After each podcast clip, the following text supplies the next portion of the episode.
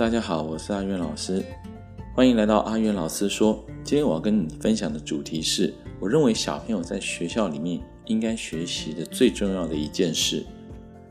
我发现了一个现象，就是说小朋友现在学到的东西啊，真的是太多了哦，多到他们其实已经吃不下了。大人是硬塞给他们的，对吧？所以他们得到一种学，有很多人得到一种学习厌食症，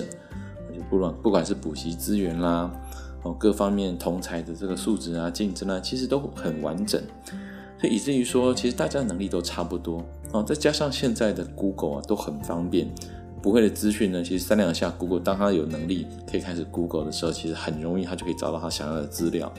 那缺的可能只是一些剩下一些实作的经验值啦、这些啊等等了，可是都可以透过呃很多的补习哦，家长可能社经条件也不错，都可以透过补习或者后天他的旅游。等等的一些资源呢，可以迅速的去弥补这些的差异，甚至是呃非常的厉害哈，相当有竞争力。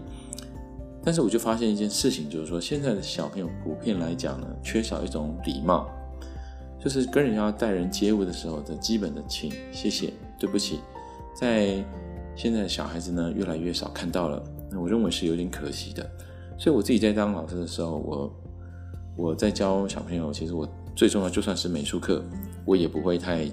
就是第一个最重要的还是强调就是礼貌的部分，要跟他们讲要做好，因为这个不是针对老师，而是说对他们自己是很有受益的。如果有有去过这个英国旅行，或者是说呢有阅读相关的书书籍，就会知道说，其实古早的英国啊，包括现在那些一些古典的那种欧洲啊，或者是美国的这名校，早期那些贵族呢，为了跟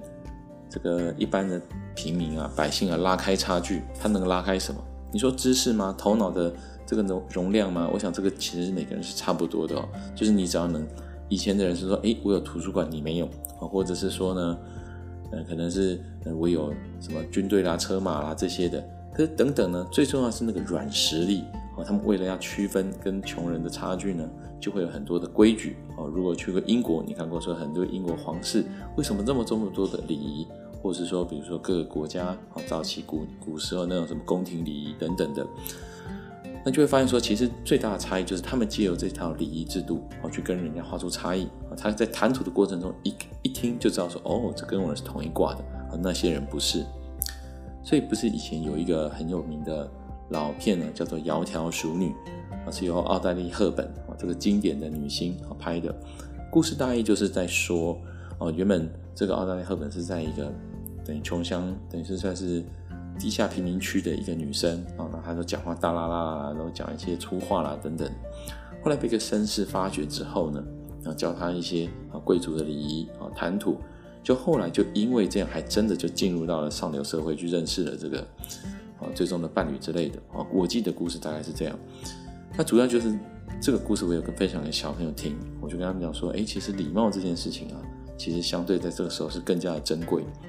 因为不管是小朋友，还有我最近也听到了，嗯，有朋友跟我说，他说他他发现现在的大学生啊，就是或者社会新鲜人啊，就越来越没有一种 sense，就是说跟人家接触的时候，好像认为都是人家都是理所当然的。当然，我认为这个社会背景是变成是说，以前可能我们像是读师范学院，就很确定知道哦，长大一定有老师可以当，或者是说读医学系，哦，我知道一定有医生可以当。就当那个社会还很缺人的时候，我们知道说，哦，原来这个时候。呃，出去的时候竞争相对少，而且呢，很很知道说自己的学校的学习就是一种可能职业训练，只要我努力哦，我就可以确定一份工作。可是现在在这个大学这个时代里面，就发现说哦，现在每个人他未来的时候要成成功呢，也许都不是在这个时候他知道能做什么哦，甚至是除非是学霸吧，不然就是说你呃，他可能会觉得哎，这个东西可能会少一种归属感之类的。哦，那所以，所以这些原因以至于造成说，现在的大学生会觉得说，哎，这个人怎么好像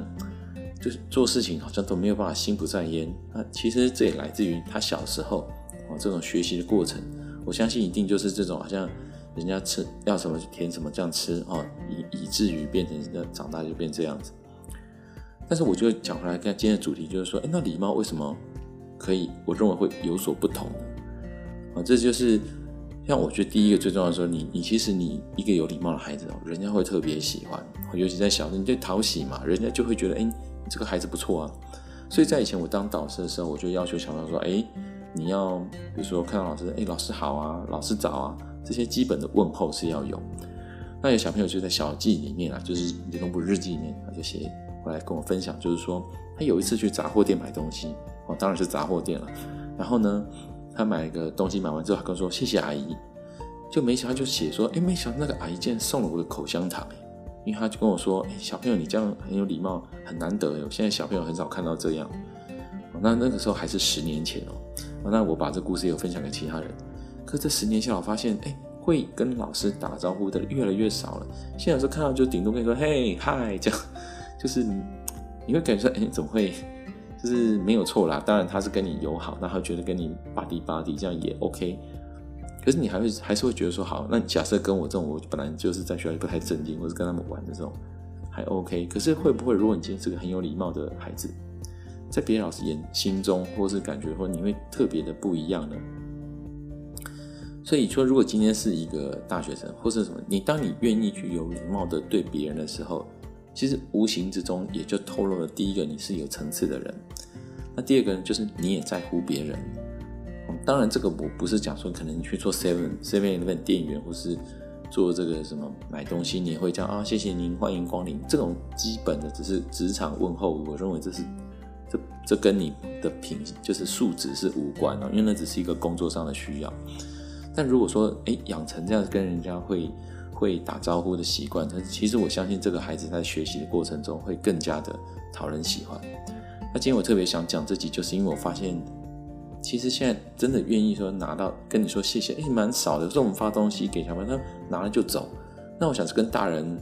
嗯，在家庭教育是有关系哦，可能就是习惯说，哎啊，不用谢啦。像有时候亲戚之间也说，说谢谢啊，不用谢，不用谢。其实我们还是应该教小朋友说，还是要说谢谢。然后就谢谢啊啊，嗯，谢谢阿伯，要谢谢叔叔这样子之类的问候语。我觉得这个是对孩子是真的很有帮助。尤其当你看不到他的时候，当他自己在学校的时候，我们很容易就从这些小孩子素质里面马上就辨识出来说，哦，这个孩子。他的水准特别好，那就会像我刚刚讲的说，诶，当如果人家觉得你是一个贵族，哦，真的是有有有有受好的教养的孩子的时候，会不会有更多的机会，好事情就降临在你身上呢？哦，这点我希望就是家长们呢也可以提醒啊自己的孩子，诶，一定要养成跟人家说谢谢啊，跟人家道谢，跟人家说对不起啊，跟人家说你好这样的问候的习惯，绝对是对孩子有未来有非常好的帮助。好，我是阿元老师，我们今天就分享到这边，欢迎继续去订阅，追踪我的阿元老师说，我们下次再见喽，拜拜。